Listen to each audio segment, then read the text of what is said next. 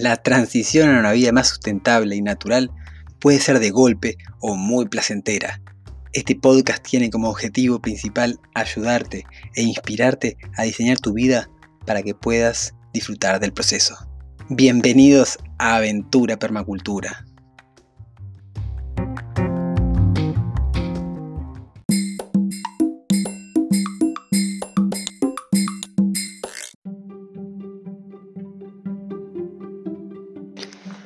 Buenas, buenas, buenas. ¿Cómo están valientes que andan por ahí? En un episodio más de Aventura Permacultura, pero no es un episodio más cualquiera.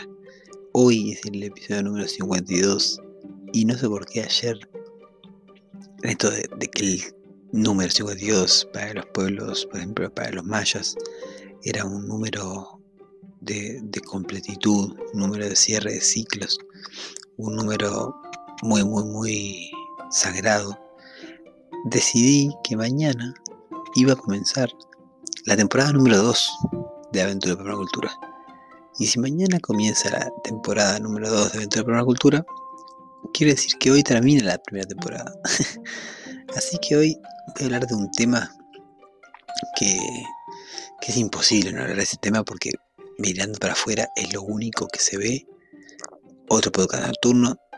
Y hoy voy a hablar de la luna Hoy a hablar del poder de la luna, de la influencia de la luna en nuestra vida y en nuestro diseño. Vamos con el episodio 52, último episodio de la primera temporada de Aventura por la Cultura.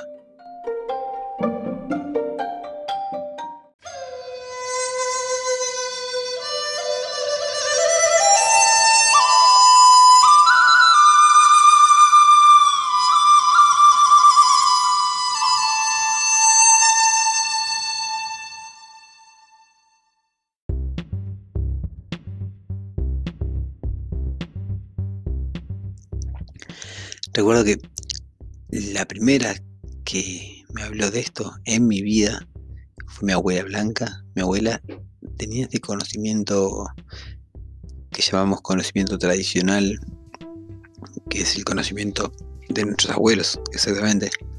Es el conocimiento que se va pasando más eh, cercano del propio manejo de la tierra, ¿verdad? Del, conocimiento de los patrones, de la observación, de las técnicas de construcción, etc. Y mi abuela siempre me, hablaba, particularmente era de, básicamente era si la luna estaba buena o no estaba buena para hacer una determinada actividad.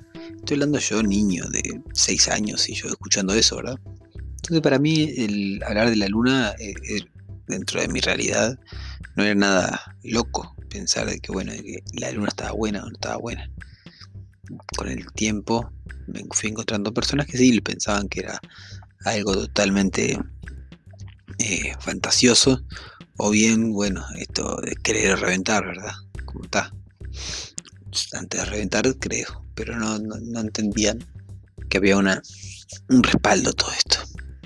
Luego con el pasar del tiempo bueno al conocer la permacultura y, en realidad antes, bastante antes de eso, me está faltando un episodio, que fue cuando yo comencé, comencé a cultivar cannabis en el año, creo que 2000, me animo a decir 2007, 2007-2008, y, y comencé a, a, interpretar este, esta información que traía mi abuela, ¿verdad? Que todavía estaba viva y que, que la miraba y tenía cierta relación con, con las plantas. Y por ejemplo, una noche como hoy, una noche de luna llena, salía al jardín y veía que esas plantas estaban despiertas, por así decir. Estaban, las plantas en ese momento de luna llena estaban en actividad.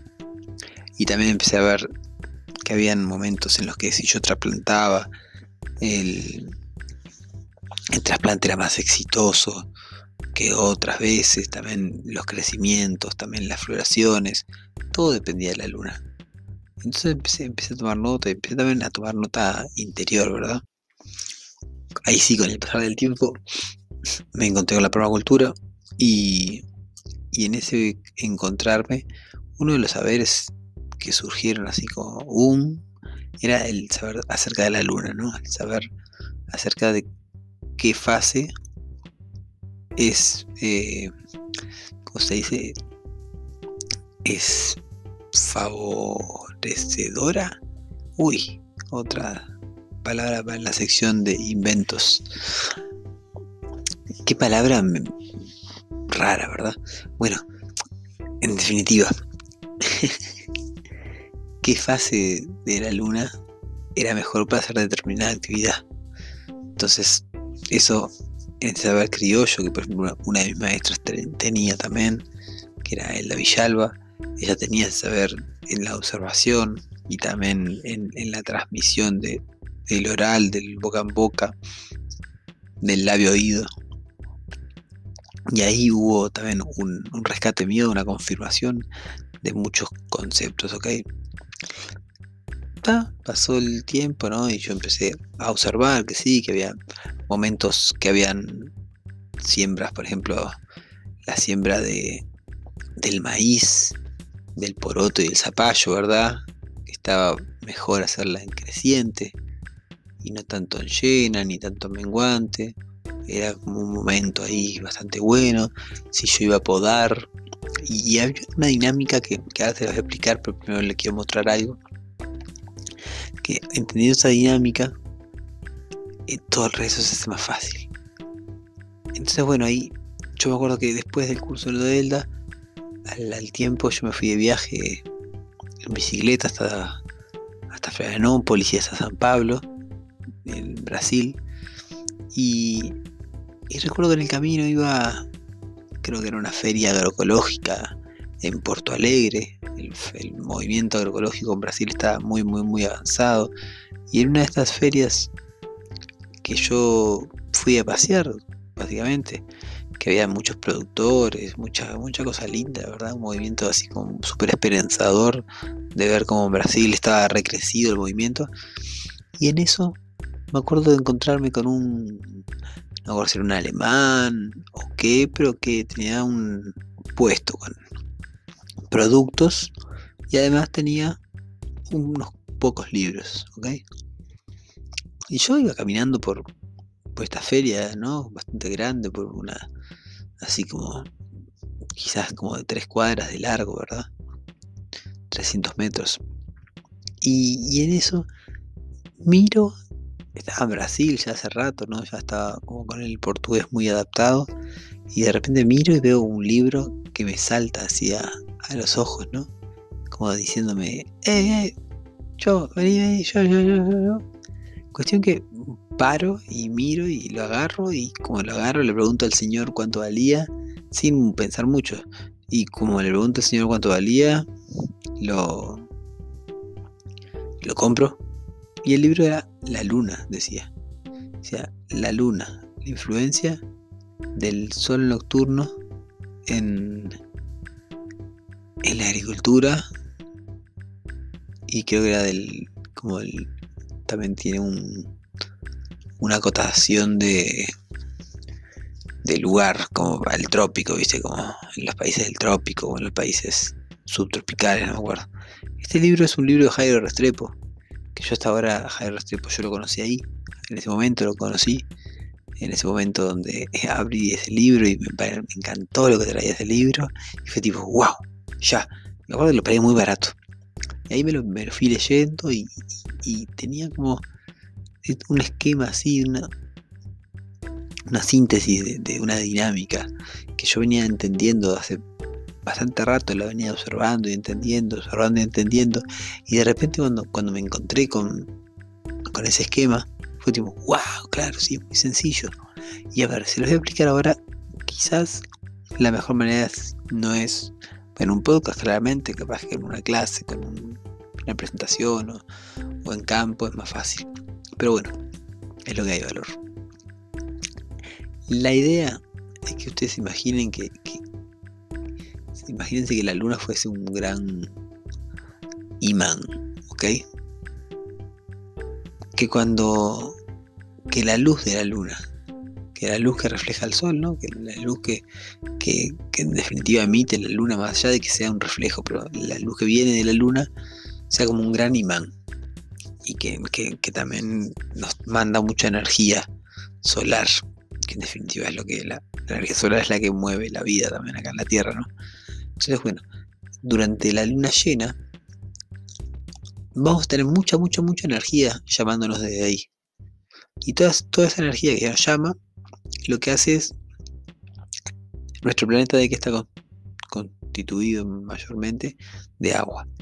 Entonces lo que hace es ese, esa energía que viene de allá arriba y que nos llama, que nos llama ese imán, levanta nuestras aguas, levanta todo lo que es agua, lo levanta hacia arriba. O sea, lo deja más cerca de ella. Entonces, en el caso de los árboles, la energía eh, que corre por el agua de los árboles, por la savia, va a subir hacia las ramas, hacia las hojas, hacia las flores. Y en el caso de las plantas pequeñas de lo mismo, y en el caso de las hortalizas de lo mismo, las flores y también de los otros. ¿Ok? Entonces, durante la luna llena la energía sube. Capaz que para para principiantes extremos, así, ¿no? La luna tiene cuatro fases. Eh, llena, menguante, nueva y creciente. Nueva cuando está negra, no se ve. Creciente cuando está como una C en el hemisferio sur. Eh, vemos una C creciente. Y cuando está llena, cuando está una pelota blanca.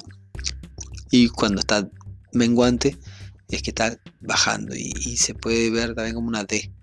Y también te lo puedes acordar como D creciente. Si se mira la luna y está como una D en vez de como una S, entonces es menguante. ¿Ok? Casi seguro el hemisferio norte es al revés, esto de la C y la, e y la D. Pero bueno, cuestión que ahí, en la llena, la energía está hacia arriba. Luego la energía empieza a bajar pero no es que baja de golpe, empieza a bajar. Y le lleva 7 días bajar así como hasta el, hasta el tronco, en un árbol. Baja, baja, baja, y le lleva 7 días más en llegar a las raíces.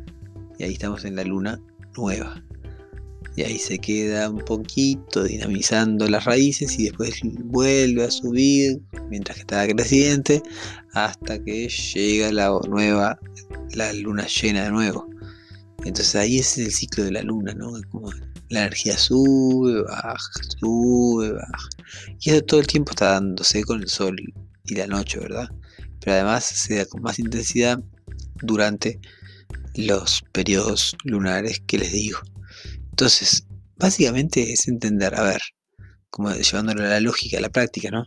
Si yo quiero cosechar una fruta y la quiero comer y quiero aprovechar todos los nutrientes, ¿cuándo tengo que hacerlo? Bueno, si quiero comerla fresca, la fruta la voy a conservar así como en pocas cantidades para comer durante la semana.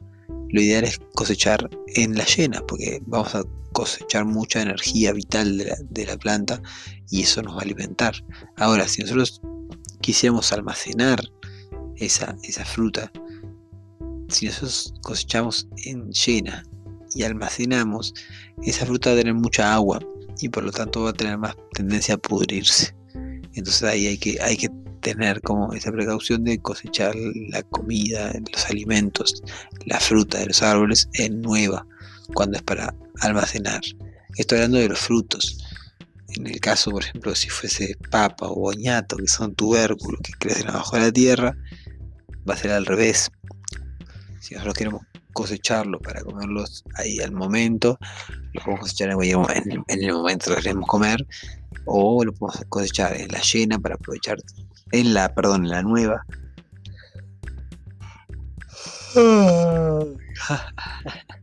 Perdónenme, es un día especial este. Entonces eso, cosechar en la nueva nos va a permitir aprovechar al máximo porque es una raíz, entonces la energía va a estar concentrada durante la luna nueva, la raíz. El tubérculo es una raíz. Y cuando sube, la luna llena, y ahí vamos a tener la, energía concentrada en la planta arriba, en las hojas, y el tubérculo va a estar más libre de agua que, de costumbre. ese es un momento óptimo para poder plantearse cosecharlo para almacenarlo. Porque al tener menos agua va a durar menos, va a durar más este, este tubérculo. Y así es como con todo, Si yo quiero podar un árbol, por ejemplo, yo quiero podar un árbol para debilitarlo, para, para secarlo, porque lo quiero sacar del, jardín, lo voy a podar en llena, porque, porque mi poda va a ser más, eh, eh, ¿cómo se dice? Va a ser más eh, eficiente si yo lo hago en llena, si yo lo hago, por ejemplo, si no, recuerdo que hay un jardinero que parecía que sabía esto, ¿no? Porque el loco en luna nueva venía. Claro, si el tipo quiere vender corte de pasto, si voy en luna nueva, yo sé que en, una semana tenés el pasto largo nuevo, porque en realidad yo estoy cortando el pasto como un pasto que no tiene energía. La energía está en las raíces, en luna nueva. Y cuando yo te lo corto, no pasó nada, está cortito, y a la semana empieza a crecer la luna y el pasto, ¡boom! Se viene en 15 días. En cambio, si se corta luna llena, ahí el pasto demora mucho más en crecer. Y es eso, es entender un poco la lógica y la actividad que quiero hacer y, cuál es mi objetivo, ¿no? Si yo quiero que el pasto crezca o no crezca, bueno, ahí voy a tomar una decisión. Si yo quiero que almacenarlo o comerlo fresco, ahí es otra decisión. Si yo quiero, eh, bueno, eh, por ejemplo, Nati está ayer y hoy a full cosechando plantas medicinales. Entonces ella va a extraer los principios, pero ella quiere que estas plantas tengan todas las propiedades ahí al momento de la cosecha, ¿no? Para que sus propiedades estén al mango, la luna llena es buena, sobre todo para las flores, para distintos tipos de hojas. Y bueno, les dejo este episodio un poco, poco teórico, pero también un poco de bajar a tierra, de incorporar un ciclo muy importante que es el ciclo de la luna para nuestro planeta, para nuestro diseño.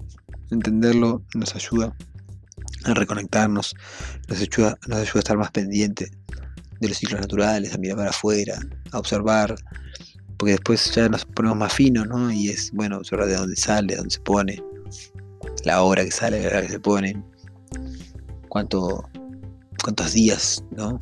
Está esa actividad más fuerte, más intensa. Observar en las plantas también, ir, irlas irlas tanteando, ¿no? A ver cómo están respecto a la luna. Y, bueno, es todo un proceso, gente, como todo. Les mando un abrazo bien, bien grande y bueno, espero que me den mañana para, innovar en el arte y en, la cortina de la nueva temporada de Aventura Permacultura. Pero por hoy quiero decirles que está siendo un verdadero placer compartir un poquito de cada paso que vamos dando, que voy dando en este caminar, en esta aventura y que voy a seguir. Así que nos vemos mañana para otro episodio, para otra temporada de Aventura por Cultura. Chao, chao, chao.